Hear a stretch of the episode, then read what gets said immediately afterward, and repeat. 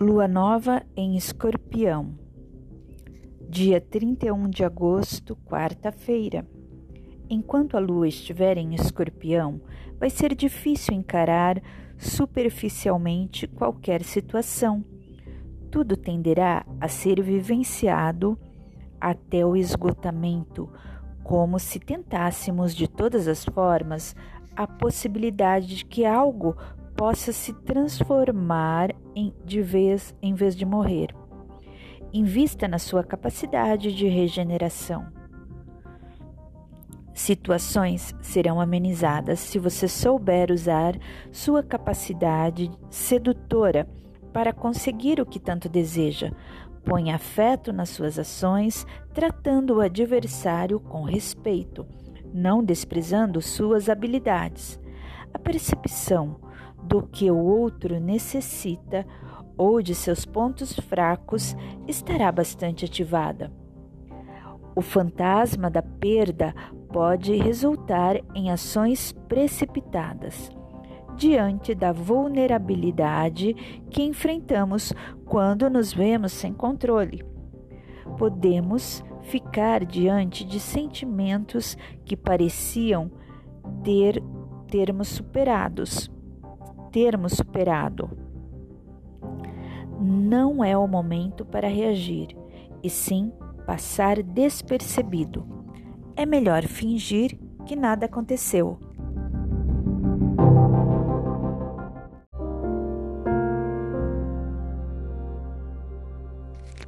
Céu do mês de setembro.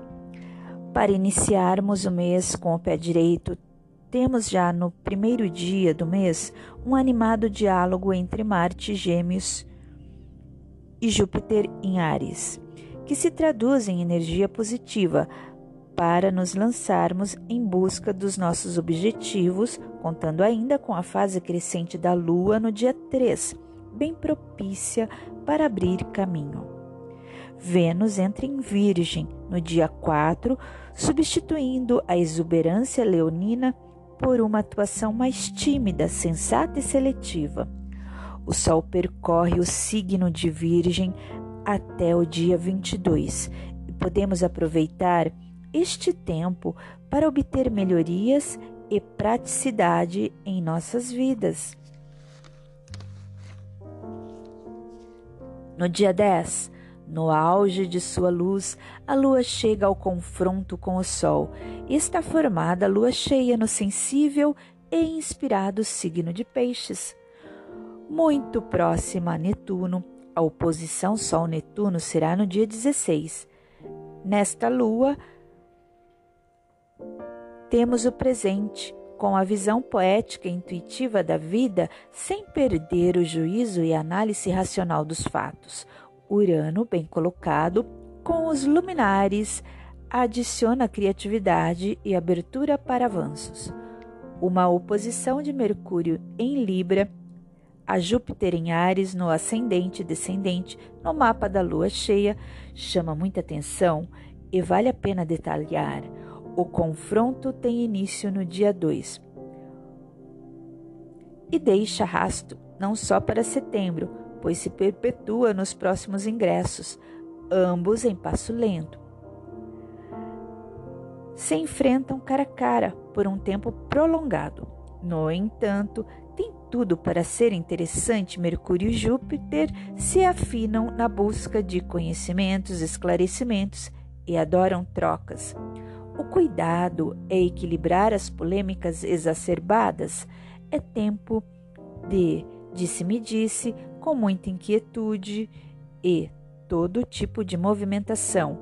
Imagine tudo isso com Mercúrio retrógrado.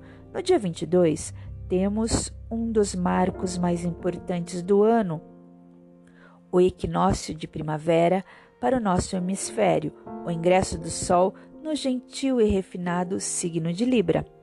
Aqui vai um dos motivos pelo qual a oposição Mercúrio-Júpiter deixará uma marca tão duradoura como mencionado anteriormente. No momento do ingresso, com o Sol posicionado a zero grau de Libra, Mercúrio, vindo de Ré, se une ao Sol e ambos recebem a oposição de Júpiter, também retrógrado em Ares. Não que seja necessariamente um aspecto ruim, o perigo é justamente de se criar falsas expectativas e esperar mais das situações do que elas podem dar. Corroborando com esta tendência no mapa do ingresso, Vênus, em desarmonia com Marte e com Netuno, pede cuidado tanto na área dos relacionamentos amorosos ou contratuais, como nas questões financeiras.